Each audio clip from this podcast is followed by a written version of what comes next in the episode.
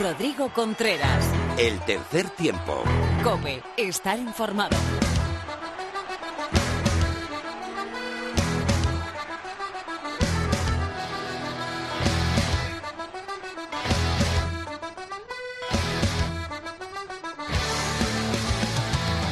Hola, ¿qué tal? Bienvenido, bienvenida a una nueva entrega de tu programa de rugby en la radio, séptima temporada del tercer tiempo. Yo estoy aquí como cada martes. Espero que tú también.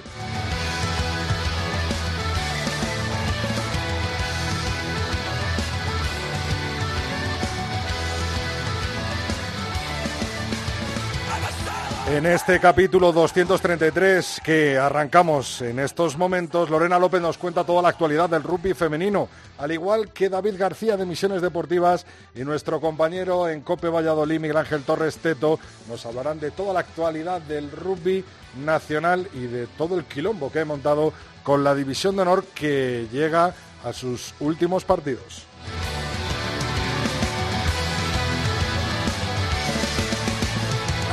No faltará Lulo Fuentes eh, haciendo un guiño a esa convocatoria del staff técnico de los Lions.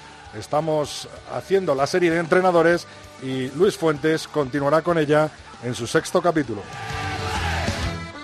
Para poner el broche de oro y cerrar este programa 233 tendremos a Mar Álvarez en la semana del Día del Libro con 10 libros, 10 consejos de lectura en el capítulo de hoy y para poner ese broche final, un nuevo Sin Bin de Phil en el tercer tiempo.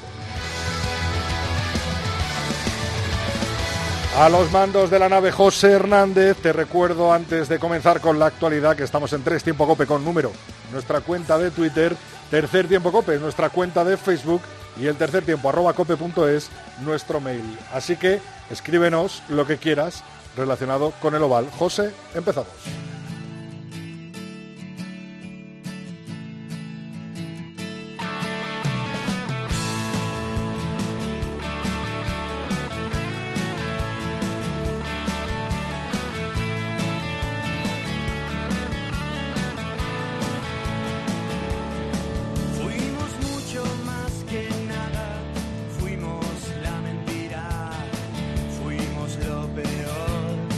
Pues tenemos cruces en las semifinales de Copa. El Barça Rugby se enfrentará a la Universidad de Burgos y el Salvador, el Chami, se enfrentará, se enfrentará al Lexus Alcobendas Rugby. Será en el próximo fin de semana del 1 y 2 de mayo la final para 5 y 6 de junio. Nos enteraremos pronto de la sede.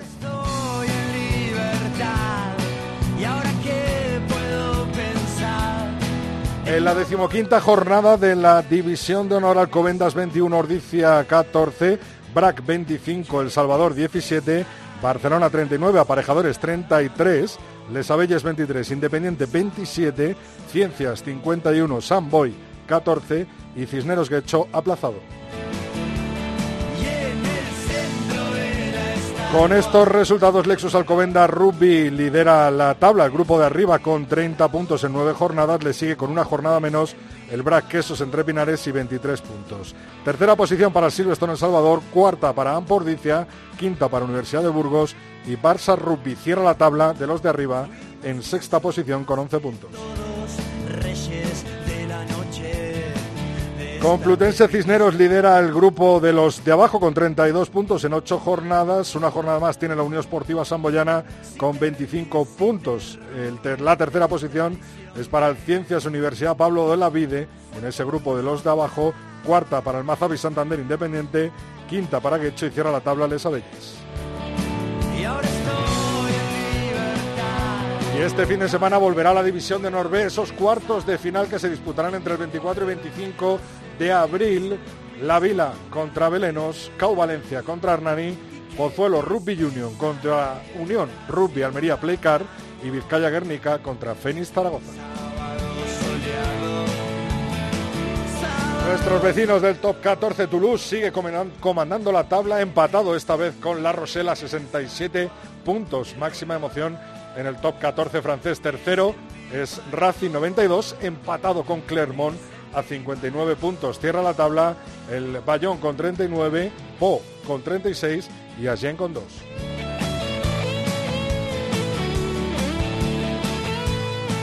En cuanto a la Pro de 2, la segunda francesa Vance es primero con 99 puntos en 27 jornadas, segundo Perpignan con 98, tercera posición para Biarritz Olympique con 78. Valence Romance eh, es penúltimo con 44 y Soya Glumont último con 36. En tierras inglesas, Bristol Bears eh, encabeza la tabla con 66 puntos. Exeter es segundo con 54, tercera posición para los Sharks y los Harlequins con 50 puntos. Cierra la tabla Gloucester con 26 y Worcester con 19.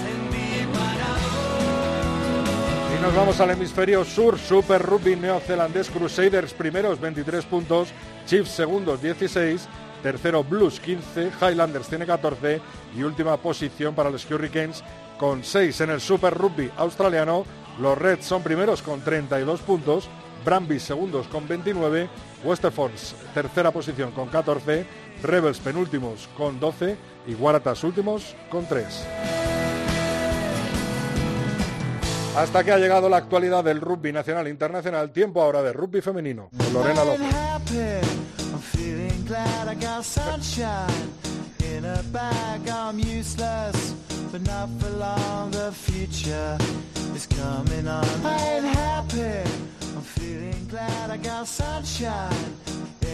Bueno, pues claro que tenemos actualidad de rugby femenino y no podía ser otra la que nos lo trajera que Lorena López. Muy buenas, Lorena.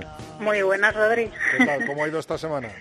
Pues eh, las Leonas de Seden concluye su concentración. Eh, la división de honor B, como hablamos la semana pasada, ha terminado y parece que ya empiezan a saberse quién puede eh, disputar ese ascenso, pero como todavía no es seguro, quien tiene casi todo el protagonismo ahora mismo es la Liga Iberdrola, porque este fin de, de semana comienza esa pequeña y particular segunda vuelta que recordamos que para acortar un poco la competición y para asegurar que podía disputarse, la FER decidió que esta segunda parte de la liga se dividiría en dos grupos. El primero con los aspirantes al título, con ese top 4, y el segundo con, con las posibles salidas, es decir, con la parte baja de la tabla.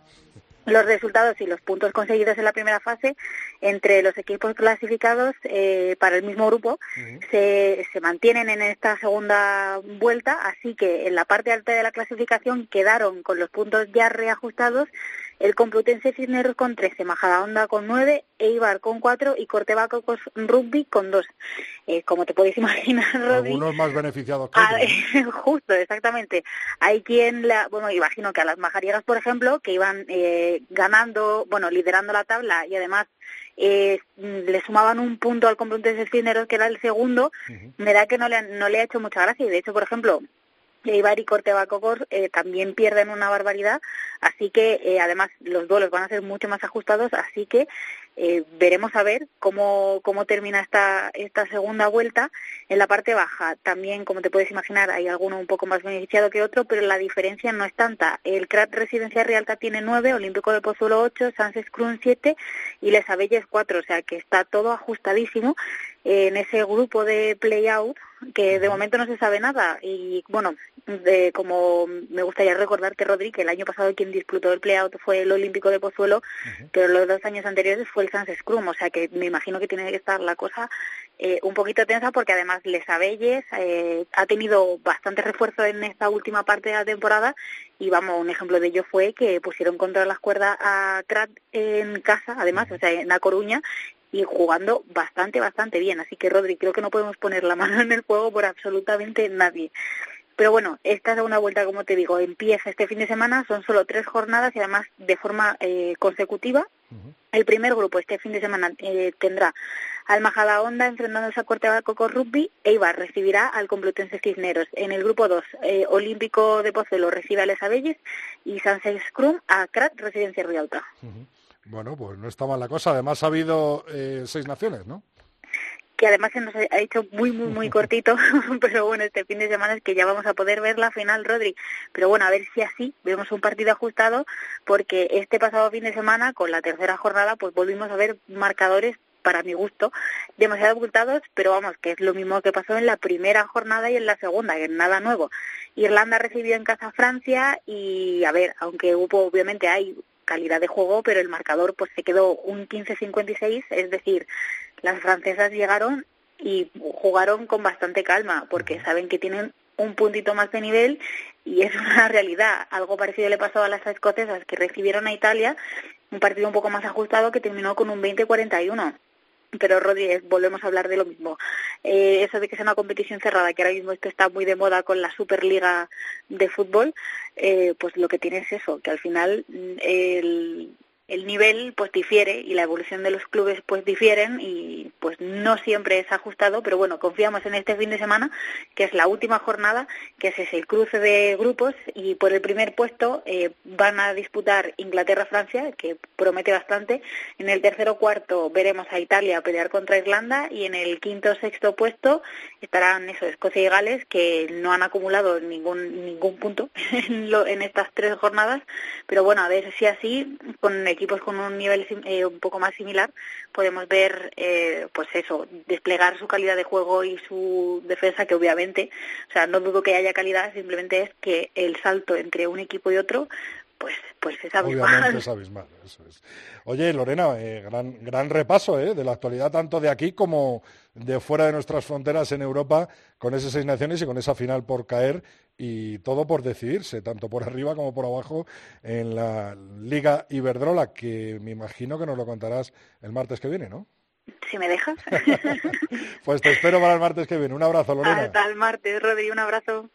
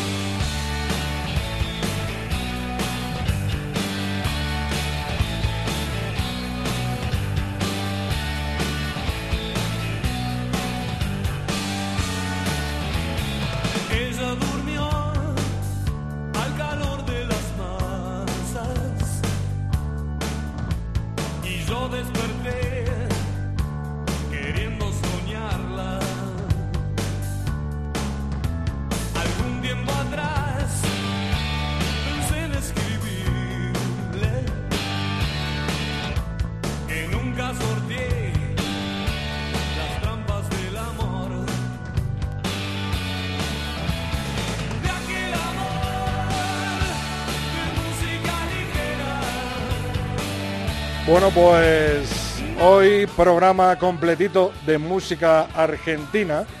Escuchábamos a Guasones, ahora Soda, tengo preparados a los ratones, pero antes hay que hacer tertulión en el tercer tiempo. Y yo sé que hay un tipo que tiene o que le debe correr sangre argentina, ya que las recetas durante el confinamiento, pues le salió ese acento que llevaba dentro. Eres David García de Misiones. Muy buenas, David. ¿Cómo, cómo, cómo dices, David? Eh, saludos, vale, flaco. ya sabía yo tu sangre argentina. Hoy comando pucelano, comando vallisoletano, porque al otro lado está nuestro compañero de Cope Valladolid, Miguel Ángel Torres Teto, muy buenas. Hola, buenas tardes. Tú viste también esas recetas que nos hizo el Tito David, ¿no? Durante el confinamiento. Sí, mucha levadura, mucho pan, mucha repostería, ya sabes. Bueno, pero es lo que tienen los sargentos, ¿no, David? Levadura de la mejor. me la suministraba Teto. Además, eh, eh, quedábamos en un parking, porque por aquel entonces la levadura casi casi la gente no la encontraba en los supermercados, estaba más caro que otras cosas. O sea, un poco de contrabando, ¿no? De, levadura. Casi, casi, casi. Oye, David, me da miedo incluso por preguntaros por la actualidad después de ese derby eh, que se vivió en Pepe Rojo. Madre mía, saltaron chispas, ¿eh? Sí, sí, bueno, al final un derby eh, vallisoletano es un derby, es un clásico en toda regla. Em, hay un prepartido muy intenso, hay un partido siempre muy intenso, además donde esos nervios hay que controlarlos y afectan muchísimo al partido. Y luego, por supuesto, hay un postpartido que se alarga una semana y si no hay incidencia en el siguiente partido que juegan, incluso hasta dos, ¿no? Y sí, fue intenso en, los, en las tres fases. En la previa porque, bueno, había gente que apuntaba que, que el, el braque era el cordero vestido de, el lobo vestido con piel de cordero, que el, que el Chami, el Silvestre Salvador, llegaba en mejores condiciones en, de las últimas dos jornadas, lo que habíamos visto, sobre todo en ese partido del BRAC en Alcobendas, en las terrazas, donde pues vimos, no vimos, mejor dicho, al BRAC que estamos acostumbrados a ver, y bueno, y en el derby, pues al final, eh, fallos, errores, etcétera, eh, el que hacía menos fallos, como suele ser habitual, fue el que se lleva el partido, y luego en el postpartido, pues bueno, pues salen, se liberan tensiones acumuladas durante esa semana y bueno, pues que cada uno explota por el lado que quiere. Eh, Juan Carlos Pérez es un estratega en el campo, en la táctica y en las ruedas de prensa. Yo lo sigo diciendo. Y cuando dice las cosas, lo dice pues, pues por, por encauzar a los medios o intentar encauzarles hacia ese camino y a, y a la afición. Entonces, desviar un poco hacia Torra, pues quizás, eh, aunque ellos reconocían los dos que sus equipos estuvieron mal, eh, bueno, pues desvió un poco la atención, quieras que no. De la derrota de, del Chami Teto, tú viviste esas tres fases, esos tres tiempos que nos ha contado David in situ, ¿no? Absolutamente, ya sabes que aquí en Valladolid cuando hay derby, pues, pues eh, tal y como ha narrado de maravilla, eh, se vive con mucha intensidad eh, antes, durante y después. Eh, lo que pasa es que yo, para mí ha sido un derby un poco atípico porque ya sabemos que el Quesos ha tenido una década pues absolutamente prodigiosa, pero para mí era la vez que menos favorito ha sido el Quesos de largo. los últimos años. Pero no solo, sí, correcto, David, no solo no era favorito, sino que para mí clarísimamente era favorito El Salvador. No había más que ver las dinámicas. Una era una dinámica positiva, la de la del Chami, venía de abajo, iba hacia arriba, eh, iba de menos a más, iba escalando eh, posiciones, eh, tenía refuerzos, había reforzado muy bien, ha tenido buenos fichajes, los chavales jóvenes todos ya tienen 13, 14 partidos, es decir, todo positivo. Y el Quesos, por contrario, pues era exactamente al revés, una dinámica muy negativa, venía de positivo y poco a poco iba hacia abajo, acaba de perder el primer puesto, también había perdido el segundo, en esos momentos se encontraba eh, tercero, no tenía refuerzo, solo tenía un refuerzo que era Mariano Viano y encima se encontraba lesionado, Tuco, que tiene una lesión de, larga duración, Pacey, lesión de larga duración, eh, Tommy Carrió, que no está siendo ni de largo el, que hubo en otros momentos, eh, John Besselbel, eh, su estrella,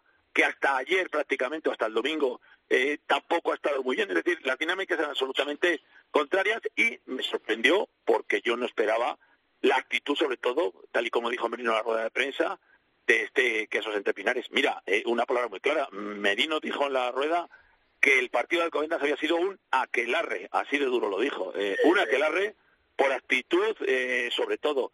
Y es eh, prácticamente eso es lo que cambiaron. Eh, siguen teniendo muchos defectos, como es la touch, como es la melee, y a pesar de eso eh, pudieron solventar la papeleta.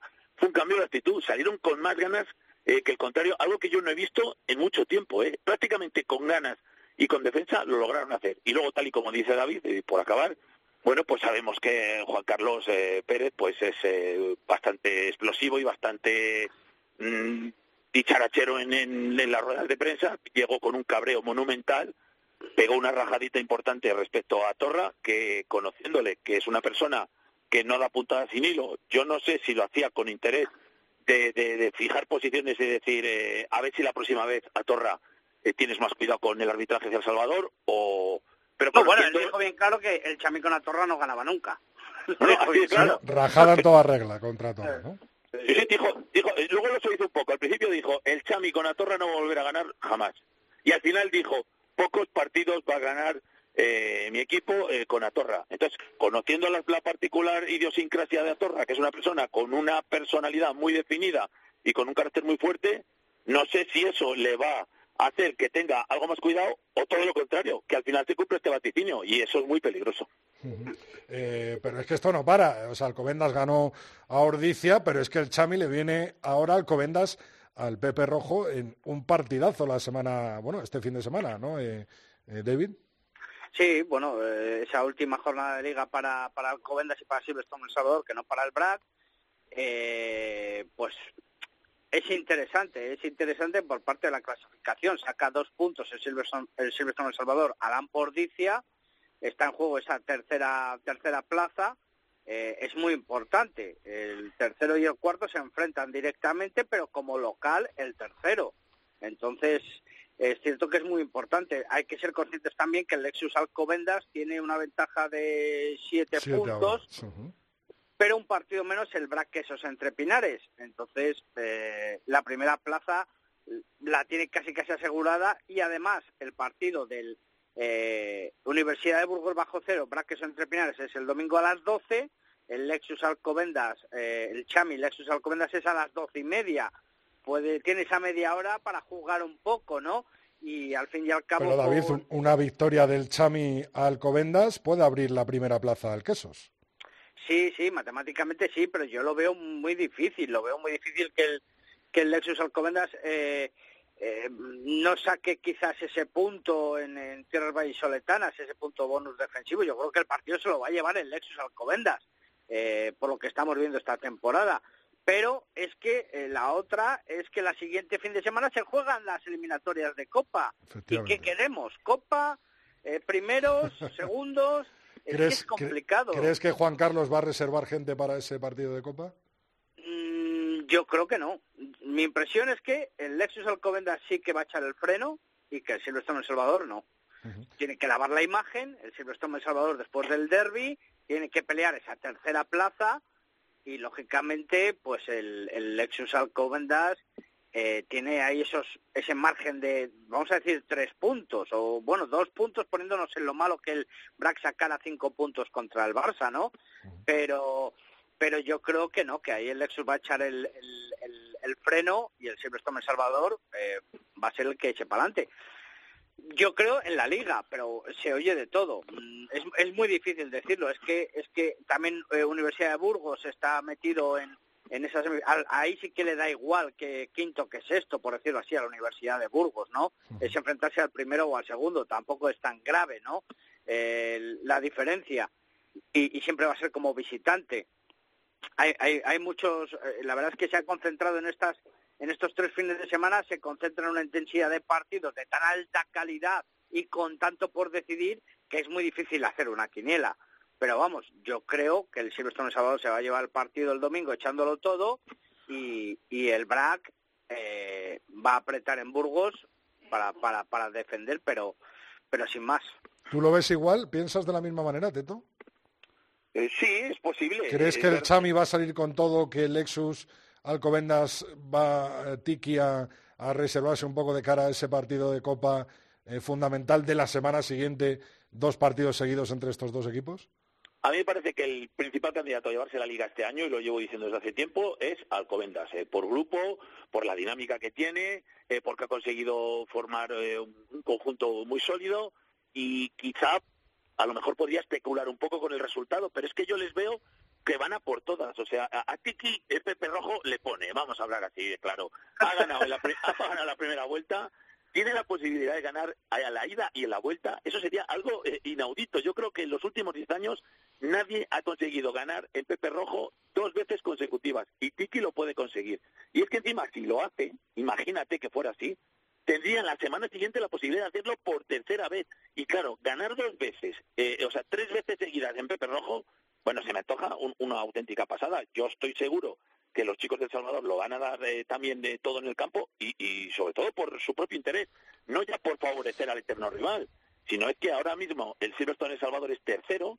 En el caso de perder el partido de liga, podría caer al cuarto puesto porque muy seguramente Ordizia gane al Barça. Ese es mi pronóstico. Sí, Entonces la clasificación quedaría, claro, quedaría Alcobendas, quedaría Quesos, eh, Ordizia y Chami, Y claro, en una hipotética semifinal, supongamos que los que en los cuartos de final ganan los que han quedado por arriba, pues no es lo mismo enfrentarte el Braque esos entre Pinares contra el Chami, que son eh, equipos que juegan en casa, siempre juegan en el mismo campo, que es en Pepe Rojo, y es una lotería, porque los derbis son así, prácticamente son una lotería, a enfrentarte contra Alcobendas, que Alcobendas ahora mismo es el coco. Y yo creo que El Salvador no quiere enfrentarse en unas hipotéticas semifinales a Alcobendas y encima en las terrazas. Es decir, se ha dado una conjunción planetaria, esto sí que es una conjunción planetaria y no aquello que hablaba Zapatero, eh, de, de- de de unas circunstancias que además, fíjate, el Quesos tiene que jugar contra Burgos, que Burgos también está en la pomada de la Copa del Rey.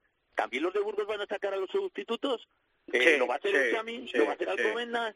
Eh, curiosamente al Quesos le queda jugar contra Barça y Burgos, dos equipos que también están en las semifinales. Bueno, es que es que está precioso, ¿eh? La verdad es que este formato de competición va a traer esta serie de cosas y a mí este, este sistema me, me está encantando. ¿Vais a Pero. Burgos, Burgos va a apostar por, por, por la Copa. Eh, Hombre, está claro, David. eh, de quinto o sexto en la liga le da igual. Le da igual Lexus que Brack que, que Chami enfrentarse a ellos, por decirlo así. O ¿Vais sea a que- aceptar a Pepe en Pepe Rojo este, este fin de semana, David? Cuando no, lo hemos aceptado. Cuando no, y además ya, ya está con la campaña de que vamos a perder los dos y tal. Sí, ya sí, está con esa campaña, ¿sabes?, de, de- de inferioridad de- del Lexus Alcobendas. No, no, no cuela, no cuela. de falso victimismo, ¿no? Sí, sí, total, total, no Además, cuela. además, eh, todos sabemos que el Alcobendas y el, el, el Silvestre de Salvador se llevan muy bien y yo he llegado a acuñar esa frase del famoso Chamivenda. Son prácticamente un club, ambos dos. Entonces, bueno, pues Pepe es prácticamente como si fuera un directivo del Chami. Ah, esto, es una, esto, es, una broma, esto es una broma que he soltado. Pero Pepe aprovecha siempre para tirar pullitas a los dos equipos de Valladolid y yo, mi misión es defender a los vallisoletanos y así lo haré siempre. Oye, qué, qué bonita hace la liga tanto Merino como, como Juan Carlos Pérez como Tiki, ¿eh? Por lo menos nos dan de qué hablar, ¿eh? Sí, pues son, son, son dos entrenadores con, con Y personalidad. Tiki, yo me tenía lejos los tres, ¿no? Sí, sí, sí. Y hay que decir que, que, que, que Merino, cuando empezó, le costaba mucho, le costaba mucho hablar con los medios y tal, pero, pero bueno, ha ido, ha ido evolucionando y ha ido ah, viendo cómo, cómo se trabaja con los medios, cómo qué, qué es lo que nos tiene que dar, qué es lo que le pide, cuando sí, cuando no, no, y, al, y en las ruedas de prensa igual. Entonces ha perdido ese, eh, ya se mueve con total desparpajo en, en, en las ruedas de prensa. Y, y- pero los tres son entrenadores de mucha personalidad. Y bueno, pues Tiki esta temporada está lógicamente en un pedestal y bueno, pues eh, el resto están peleando, ¿no? Pero, pero sin duda son tres fenómenos, eh, excelentes personas y, y- y con un bagaje en el, en el rugby espectacular. Oye, eh, eh. Rodri, un momento, Sí. tengo una quizá una noticia eh, importante, no Claro, sé si lo sabéis. Eh, debido a esas lesiones de larga duración de los jugadores de la primera línea, tanto Pacey, que, creo que está fastidiado del pectoral y, y probablemente ya no vuelva a jugar en lo que queda de liga, como Tuco, que Sí. sigue renqueante de las cervicales y tampoco lo va a hacer, eh, he oído que el Braque Sosente Pinares ha fichado a un, un medical joker, va a ser un pilier, un 3, un argentino y, y bueno, pues eh, en breve estará aquí. No sé si llegará incluso ya est- estos mismos días, ¿eh? Mira, eso Sí, voy, a pe- eso voy a pedir yo en Rock FM, que estoy doblando... Un medical. Un medical. Dile, Eh, David. pues una, una excelente noticia, sin duda, porque le, ha- le hace falta al Braque sus entre Pinares. Tiene una primera línea que lo da todo, pero no tiene el nivel al que estamos acostumbrados y, lo- y lo estamos viendo partido tras partido. Igual que en la Touch. Es que es increíble lo de la. Touch, el Braque entre Pinares. Estamos hablando que en la primera parte un 50% y en la segunda parte no llega, bueno, roza eh, el 33%, 3 de 8. Sí, sí, sí, bueno. Eso es un No, sobre todo, no estábamos acostumbrados a ver al Brack perder tantas tuchas, ¿no? O fallar. Bueno, bueno. tantos Yo creo que Bueno, sido un bueno, poco ¿no? su talón de Bueno, Aquiles. Bueno, ¿te acuerdas esa, esa semifinal contra Alcobendas en la que los pupilos de Tiki ganan una touch en el minuto 78 de, de partido en Pepe Rojo? Me está viniendo Sí, a la mente, cierto, ¿no? Que, lo pierden ahí. Oye, eh, Teto, David, os quería preguntar, ¿dónde eh, preferís, si nos dejan, y si nos deja el maldito coronavirus, ir a ver la final de Copa? Oh, pues a mí Albacete me pone mucho, ¿eh? ¿Y a ti, Teto? Eh, Sí, sí, parece ser que en Málaga eh, se ha postulado, me imagino Sí. que será en el Estadio Ciudad de Valencia, eh, Ciudad de Málaga, donde jugó la selección, eh, aquel famoso partido de Uruguay, que hoy hubo castañas eh, por, por a tutiplén, y luego el Carlos Belmonte de, de Albacete, que es un estadio precioso, chulísimo, acogedor, y para el rugby genial. Eh, lo bonito es que se celebren eh, esta serie de cosas, que se organicen bien, y si es en sitios donde no son habituales y acude el público, y ojalá pueda ir el público, aunque lo veo un poco pronto, de cara al 5 o 6 de junio, bueno, a mí me da lo mismo. El caso es que lo organicen bien y que, y que sea un espectáculo para el rugby español.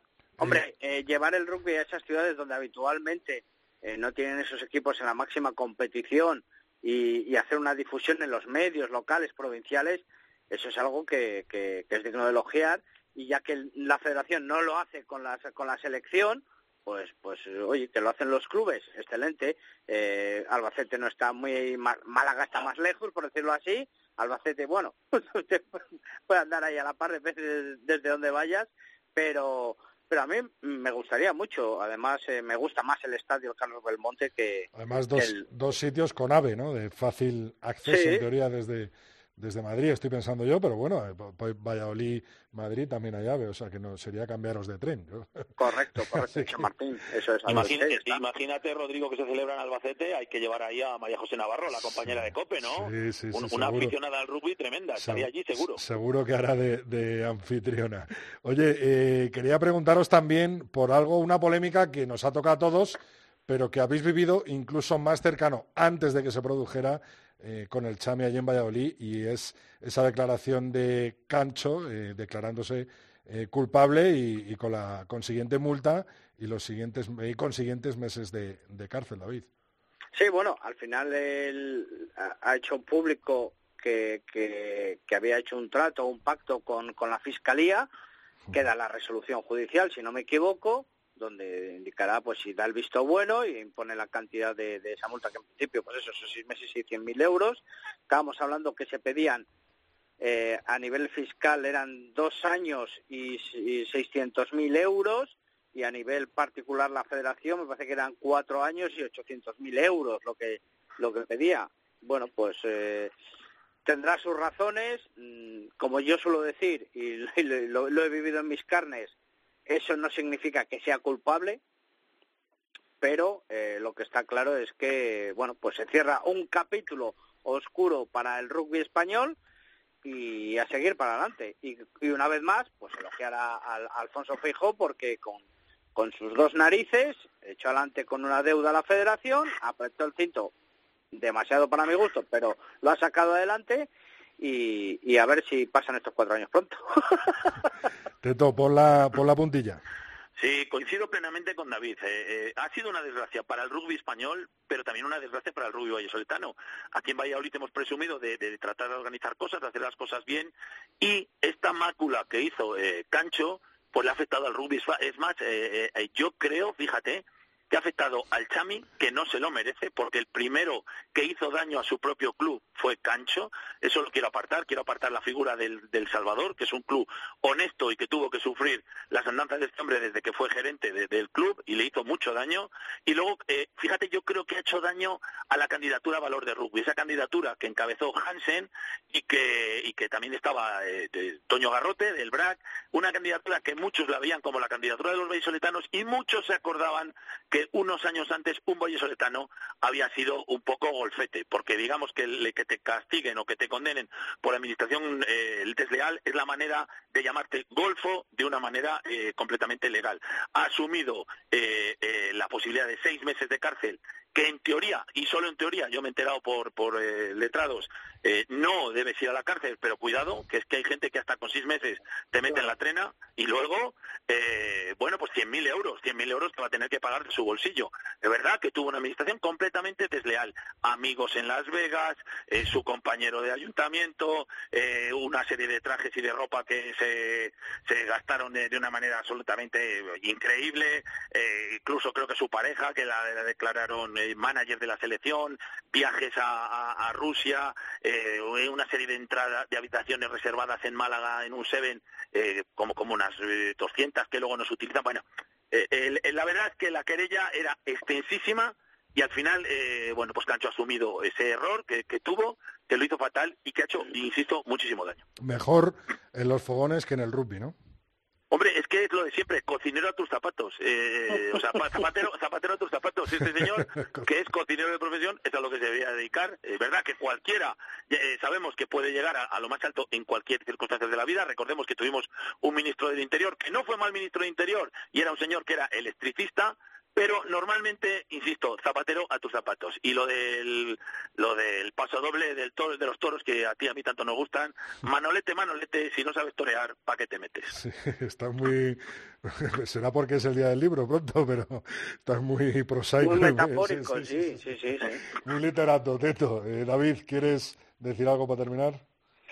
No, la verdad que coincido con, con Teto en el formato de, de la liga. Eh, es cierto que deja un poco en, B la parte baja, pero llena de tensión las dos partes, hay que, hay que reconocerlo.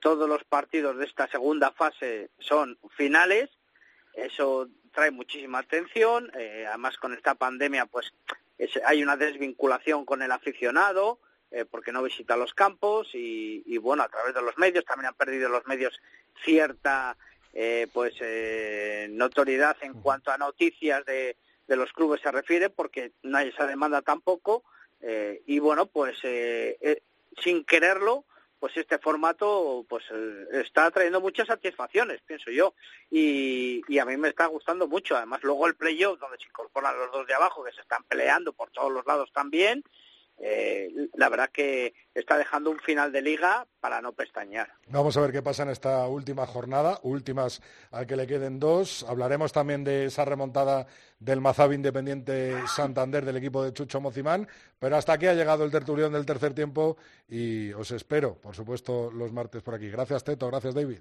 Saludos. Venga, un abrazo.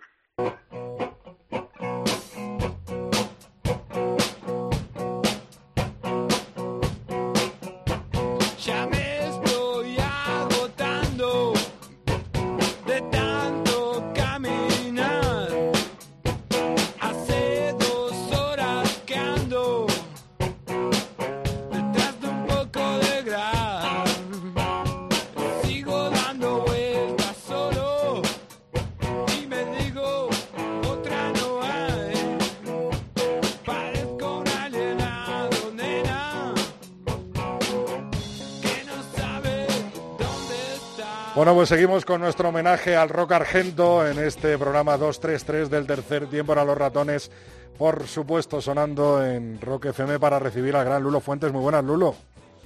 ¿Cómo estás? ¿Todo bien? Sí, llevamos todo el año hablando de dónde será la gira de los Lions. No sería nada mal en Argentina, ¿eh? Pues no les vendría mal, pero bueno, ya sabiendo lo que estamos oyendo, parece que se va despejando que va a ser en Sudáfrica, pero todavía no está claro. Parece, que sí está claro que empieza en Edimburgo, pero el resto todavía no queda muy claro. No se sabe muy bien qué, qué va a pasar, pero bueno, eh, parece, ya te digo, lo que no se sabe si va a haber espectadores todavía es una de las grandes preguntas y es uno de los grandes motivos que van a llevar a tomar una decisión final, pero por ahora se despeja parece que se va despejando la incógnita de que, de que los tres matches van a ser en Johannesburgo y, Ciudad del Cabo, pero de aquí a, todavía unas semanas todo puede pasar. De hecho, Garland lo único, lo último que ha dicho es que no está seguro al 100% de nada, de cuál es el plan y de cuál no es el plan. Y como también depende, dependen algunas algunas decisiones sobre el staff técnico, de lo que hablaremos hoy, sobre las giras de otros equipos, pues al final está todo en el aire. Una cosa un poco, poco curiosa. Eso te iba a decir, Lulo. Hemos hablado largo y tendido de los Lions en esa miniserie que hicimos. Lo que sí tenemos claro es que el staff técnico ya está nombrado por Gatland, ¿no?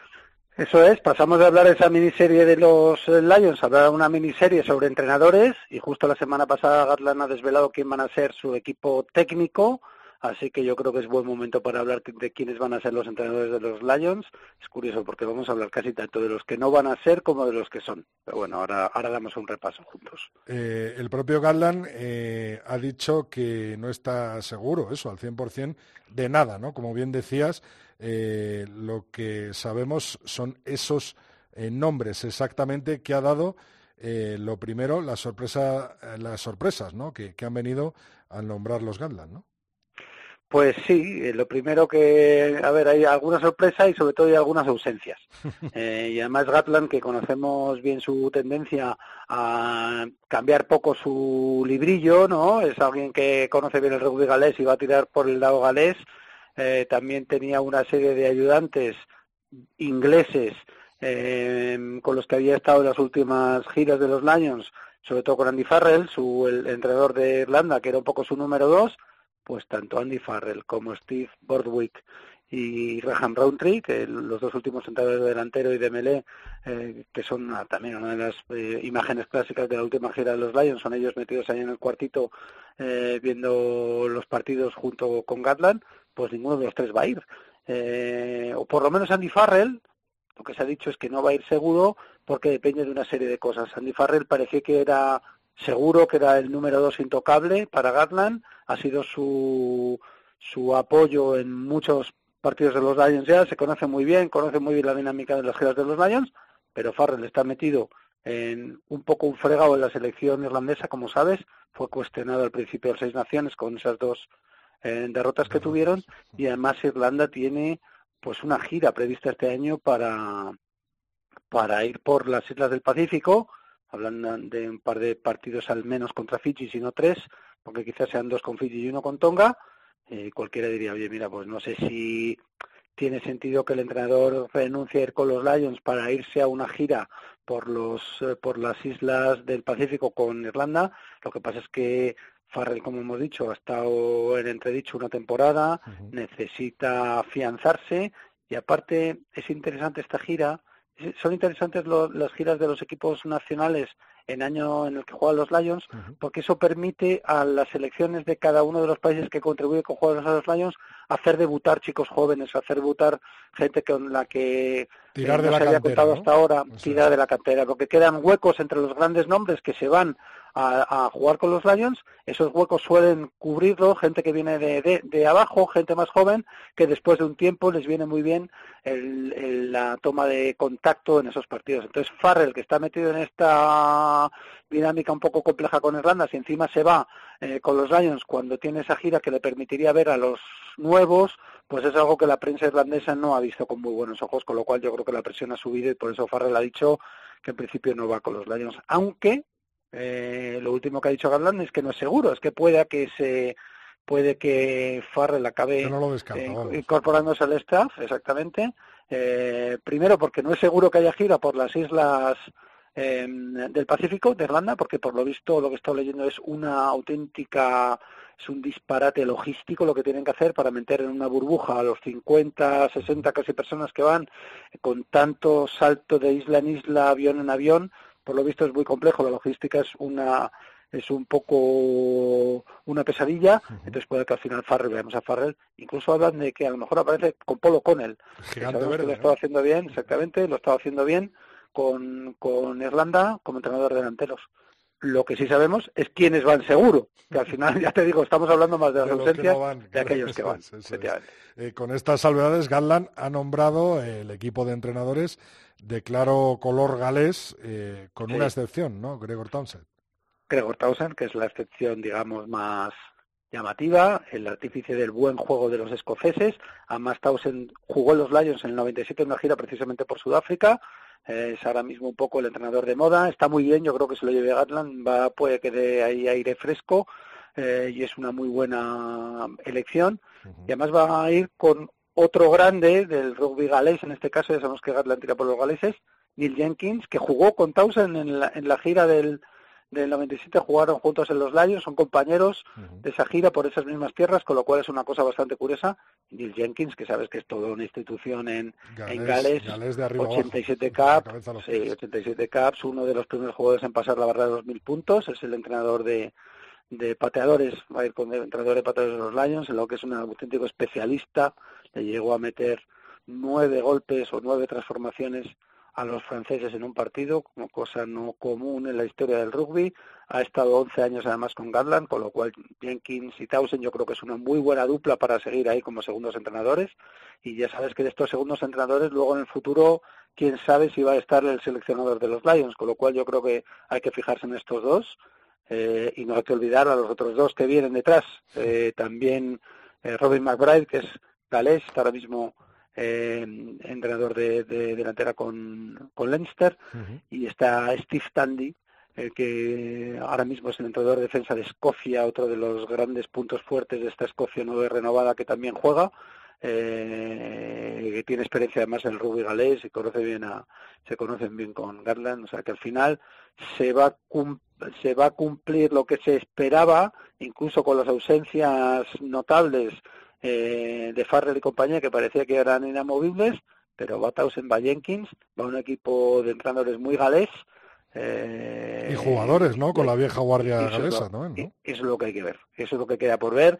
Las apuestas y los analistas dicen que Gales y Escocia se llevan el gato al agua este año. Parece que ingleses e irlandeses van mucho menos que en otras ediciones. Pues lo veremos porque además esto apunta a que los entrenadores tienen siempre una querencia por llamar a los jugadores que conocen mejor, con lo cual habría que esperar una convocatoria con muchos galeses y escoceses. Escoceses les viene bien porque han estado muy poco representados en las últimas giras de los Lions, no digo yo que sin razón, pero yo creo que va a ser bonito ver qué equipo ponen junto tanto galés y tanto escocés a las órdenes de un neozelandés. Vamos a ver, vamos a ver qué pasa. Ya hemos hablado de alguna de las apuestas ¿no? que han ido saliendo durante todos estos días en medios eh, británicos y en medios de, todo el mundo. Así que si te quieres soltar algún día alguna perla de alguna apuesta, pues eh, bueno, ya, ya, ya, has, dejado entrever ¿no? que va a ser de color del cardo y de color del dragón, ¿no? Un poquito la... sí, hablan de Itoye como, como capitán, ¿no? Como uno de los capitanes o como el capitán. Eh, parece curioso. Bueno, no lo sé, habrá que verlo porque... Vamos a ver, vamos a ver. Poco verde y poco blanco va a haber este año en los Lions por lo que se ve. Mucho rojo y mucho azul. Poco del Betis, ¿no? Entonces. Exacto. vamos a ver cómo nos despedimos, Lulo.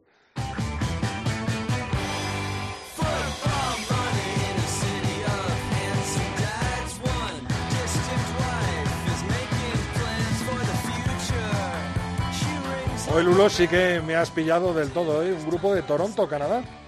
Sí, Kiwi Junior, un grupo tienen dos discos, muy muy recomendables ambos discos, muy buen grupo, eh, poco conocidos por ahora, pero bueno, yo creo que tienen madera para hacerse ahí, si mantienen un poco esta línea y la misma calidad, lo, siguiente que vayan haciendo, acabarán siendo más importantes de lo que son ahora. Además tienen un don para, parece que hablan de todo lo que está pasando en la actualidad, eh, quizá los vuelva a poner la semana que viene porque tienen otra canción que viene muy al pelo, pero es, tienen esta que se llama Football Money. Estamos hablando estos días, lamentablemente todo el deporte parece que gira en torno a la Superliga de Fútbol, que no se habla de otra cosa, de fútbol y de dinero. Bueno, pues este es Football Money de los Kiwi Juniors que como bien dices son canadienses y un grupo a seguir, muy bueno. Pues mm, recado al fútbol y a nuestro amigo Florentino en, esta despedida. Me encanta ilustrarme contigo de rugby y aprender de música también. Lulo, muchas gracias. A vosotros.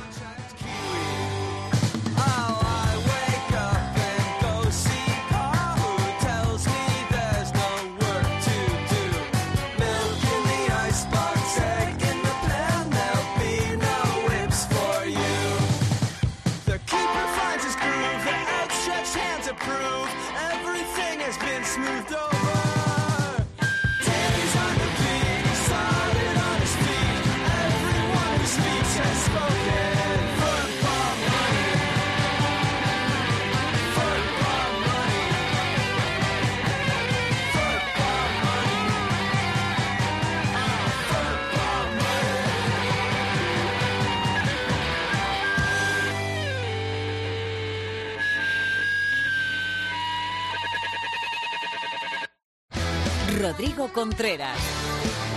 El tercer tiempo. Cope. Estar informado.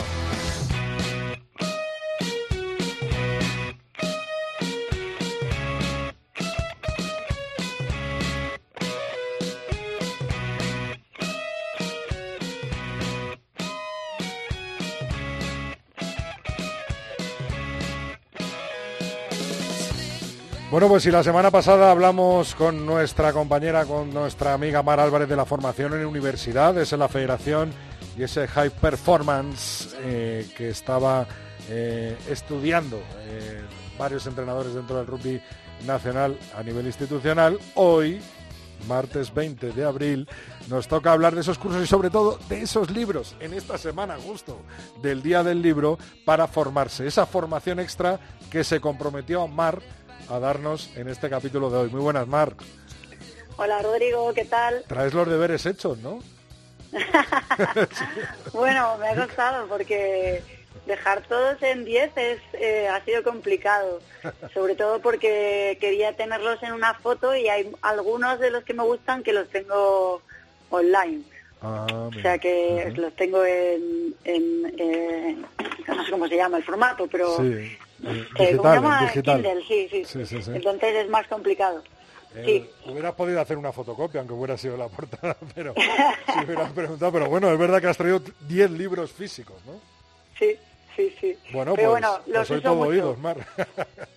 bueno, lo primero es que mm, con respecto a los online, a mí me sigue gustando comprar los físicos, porque, bueno, si ves el aspecto de la foto, los tengo bastante usados de consultar un capítulo dejarlos volver a otro capítulo ahí según lo que voy necesitando, ¿no?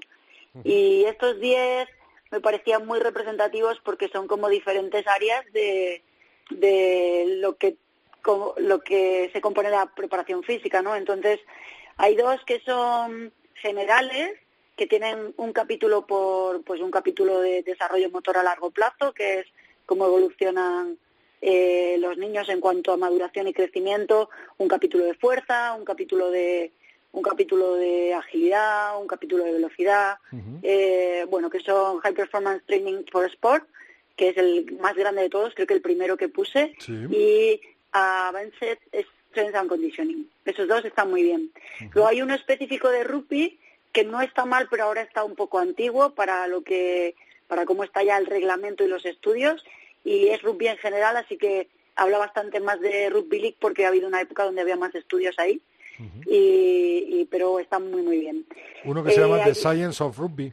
The Science of, Rugby, sí. Luego creo que abajo también te puse en la foto uno sobre lesiones, que es muy, muy bueno, muy bueno. Eh, tiene ya como cinco o seis años, creo que es de 2015, y, pero sigue estando bastante actual, es muy bueno porque, bueno, habla un poco de cómo tratar, cómo afrontar las lesiones para, para los deportistas de alto rendimiento y luego un poco cada, cada zona, ¿no? Y está muy bien. Luego hay uno muy se llama viejo. Sports Injury eh, Prevention and Rehabilitation. Sí. Eh, eh, luego hay uno que es para jugadores, que bueno, yo lo tengo reventado porque se lo voy dejando a jugadores, pero ya también tengo el, el formato... Es el típico que dice, no me subrayéis, no me pintéis el libro, ¿no? bueno, no, que cada uno aporte lo que quiera, yo tengo ahí puesto notas de la primera vez que lo leí, que fue hace muchísimos años, y que es un poco pues orientado a cómo un jugador cómo debe organizar sus cuatro patas de estas que hemos hablado muchas veces, de la nutrición, el descanso, la recuperación y el entrenamiento. ¿Este cuál es? Every day is a game day. además hay una pegatina ahí de uno de los clubes por los que has pasado, puesto en, en la tapa del libro, que lo van a ver en la foto. Eso es, sí, sí. sí. sí. Vamos a por eh, eh, Bueno, eh, nutrición deportiva, de este es muy famoso y es un poco rollo cualquier cosa de nutrición que quieras consultar, pues está ahí y, es muy cómodo porque tiene un índice muy fácil de usar. Y bueno, pues con esto te da pie ya a que tú busques por otro lado porque te relaciona con otras cosas. Entonces está muy bien. Eh, luego todos los que tienen que ver un poco con el comportamiento, etcétera, etcétera, que que hay uno que me gustó mucho para usar con los clubes que se llama la revolución emocional de Puig, que creo que ella trabajó con el Barça, o bueno, es una psicóloga, y habla de varios casos de diferentes clubes, algunos de baloncesto, otros de fútbol, y está muy bien. Y luego un libro que es muy, muy bueno, y además es de un amigo mío que es un crack de balonmano, que se llama Somos un equipo, entre interrogaciones, que son como herramientas reales para trabajar en la cohesión de un equipo o tratar problemas que surgen en el día a día en un equipo. ¿Cómo se llama el, Somos un equipo. El autor. Juan Antonio García Herrero. Vale. Sí, ese está muy, muy bien. Y creo que me queda solo de Game Changer, que es uno de, no sé, estoy siempre súper enganchada con ese libro y se lo recomiendo a todo el mundo porque tiene un poco de todo, pero es una visión del juego desde el caos, que es una forma que a mí me gusta bastante mirar el juego, como cómo se organiza todo desde lo desestructurado, ¿no?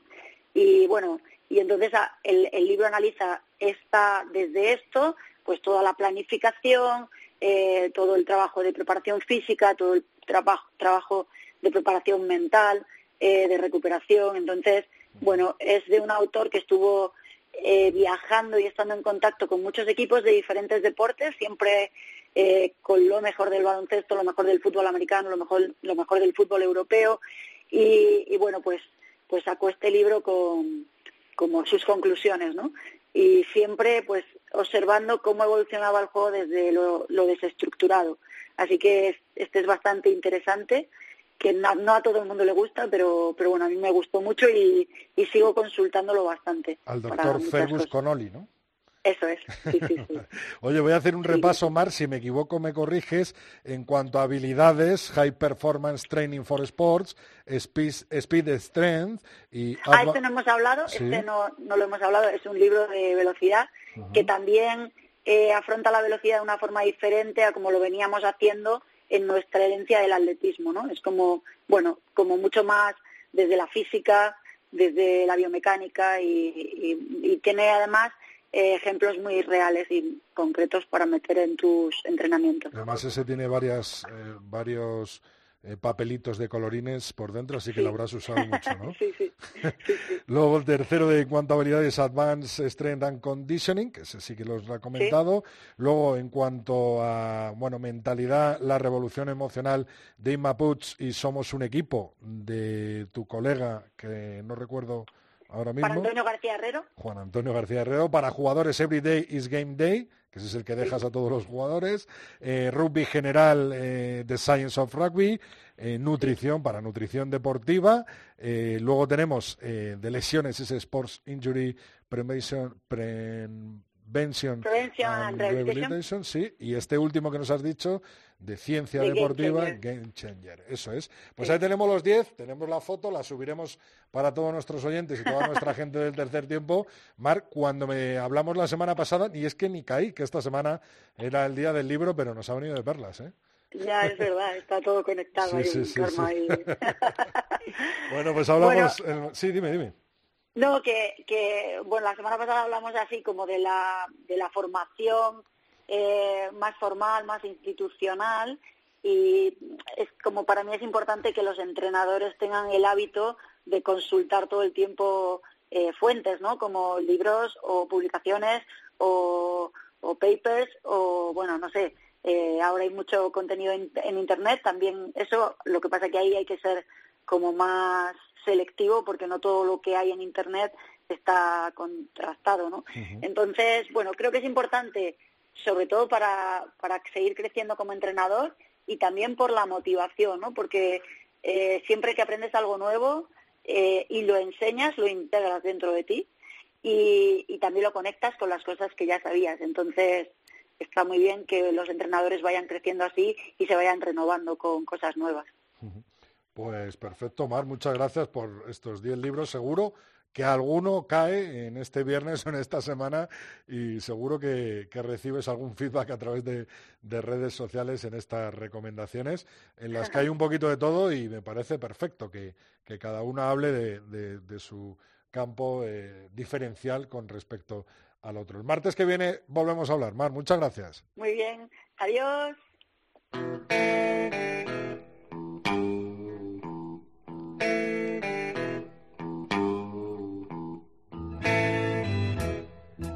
Bueno, pues llegó la hora de poner el broche de oro, el broche final a este programa 233 y lo hacemos con el Sin Bin de Phil. Muy buenas, Phil. Buenas tardes, Rodrigo. ¿Cómo estás? Sin Bin hoy, día de liquidación de impuestos trimestrales, que digo a título meramente adjetivo. En fin, Rodrigo, tú sabes que sigo con interés y discreción las competiciones españolas, que va de suyo. Que no las suelo comentar porque las querencias pueden sesgar el juicio porque nos interpelan directamente. Que no es lo mismo, valga la diferencia, ser seguidor de Scarlets, remedo al fin y al cabo de Flanefly, y señeros clubes de su área geográfica galesa o de Chiefs en Nueva Zelanda, que comprenden a los Mulmen, entre otros, que los originales que mencionaba, que pueden levantar entre nosotros, aficionados, pasiones tremendas, pero que aún así siempre serán menos que lo que es estrictamente local, porque quieras o no, nos toca más de cerca, y entre los que hemos sido marcados para siempre por el juego y la vivencia que éste conlleva, no es tan sencilla la jocosa distancia que nos caracteriza cuando fingimos indignación por el mal juego de un galés o de un australiano. De ahí ese perfil bajo, Rodrigo. Lo que viene a colación, precisamente, de el partido entre clubes vallisoletanos del pasado domingo. De un asunto adjetivo, pero que no es menos digno de reseñar. Me disponía a disfrutar, algunos minutos principiada ya la emisión, del mismo cuando las dudas me embargaron. Pero no podía ser, estaba donde creía que estaba, sin embargo, porque la emisión se comentaba en español nítido y un tanto zumbón, por cierto, y porque se distinguían las pagodas de la techumbre de la grada de Pepe Rojo, la que está enfrente del Palomar. Pues Rodrigo, por un momento muy fugaz, me pareció que el BRAC se enfrentaba, déjame ser diterámbico, a los Scarlets. No por el juego, está claro, a pesar de la abundancia de posesiones desaprovechadas. Ya te imaginas por dónde voy porque me replicaste en la red azul. Y mi pregunta, que repito ahora retóricamente porque ya he obtenido respuesta, era que qué hacía el Chami, el Salvador, vestido de bermellón. ¿Dónde sus viejas rayas blanquinegras, esas que regresaron por fin, tras el negro riguroso de años pasados? Al menos el negro tenía que ver con la tradicional indumentaria del club, o el blanco. ¿Es que no hay equipación blanca para la dudosa ocasión en que haya confusión con la indumentaria del rival? Que no era además el caso, pues los queseros vestían con su azul ferroviario de rigor. Que lo decían instancias federativas debe ser reglamentario, no digo que no. Lo que mantengo es que qué necesidad hay. Aunque lo de las segundas y terceras equipaciones Rodrigo se haya convertido en esa excusa perfecta para hacer caja, lo que no me parece mal, siempre que los clubes significados, los tradicionales, los señeros, los de siempre, hagan guardar a los desbocados diseñadores cierta apariencia de tradición y mantengan un punto de relación con, digamos, la imagen corporativa de la casa. Los nuevos, los recientes, que afortunadamente los hay aquí y en todas partes, parten de cero y tienen la libertad de lo novedoso. Hay así quien se denomina bajo un famoso combinado alcohólico y exhibe copa de espirituoso como imagen de marca. Es precisamente en ese país en el que esto nunca acaba de despegar, los Estados Unidos, pero que siempre acude allí a donde nosotros queremos ir. Y me dirá Rodrigo, ese nosotros es majestático. Y te diré que no, que es el 15 del León, que ha de evitar de aquí a 2023, ya que de uniformidad hablamos, la zamarra amarilla. Que de estos, aunque locales, sí solemos hablar. Con pasión, sesgo asumido y fatalismo de dos centurias que quiero que alguien desmienta desde el venidero julio. Hasta la próxima, Rodrigo, un abrazo. Bueno, pues es José Alberto Molina Phil con su Simbin puesto hoy el ojo en esas indumentarias, en esa estética eh, que han lucido jugadores de rugby en los últimos días. La semana que viene un nuevo Simbin aquí en el tercer tiempo.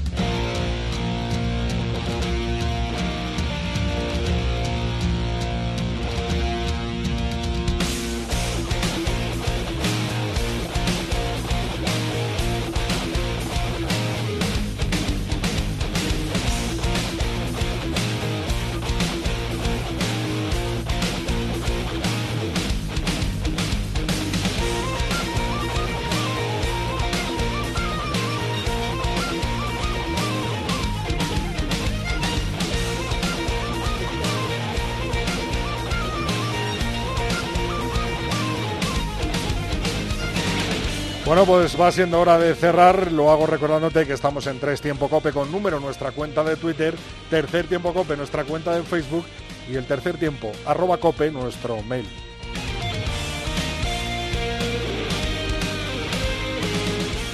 Se avecina un fin de semana apasionante de rugby con un chami contra Alcobendas y que será la antesala del que se volverá a repetir una semana después en semifinales de Copa. Nos decía José de 15 el documental, ¿sí? Esa película documental que puedes ver en el cine nos eh, decía finalmente eh, será el jueves 22 de abril en los cines Princesa Renoir, otra nueva, eh, bueno, otro nuevo pase de ese documental sobre rugby que está recorriendo los cines de España. 15 el documental.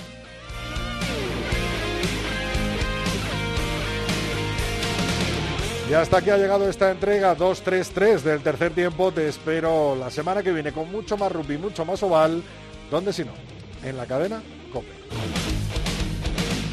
Rodrigo Contreras. El tercer tiempo. COPE. Estar informado.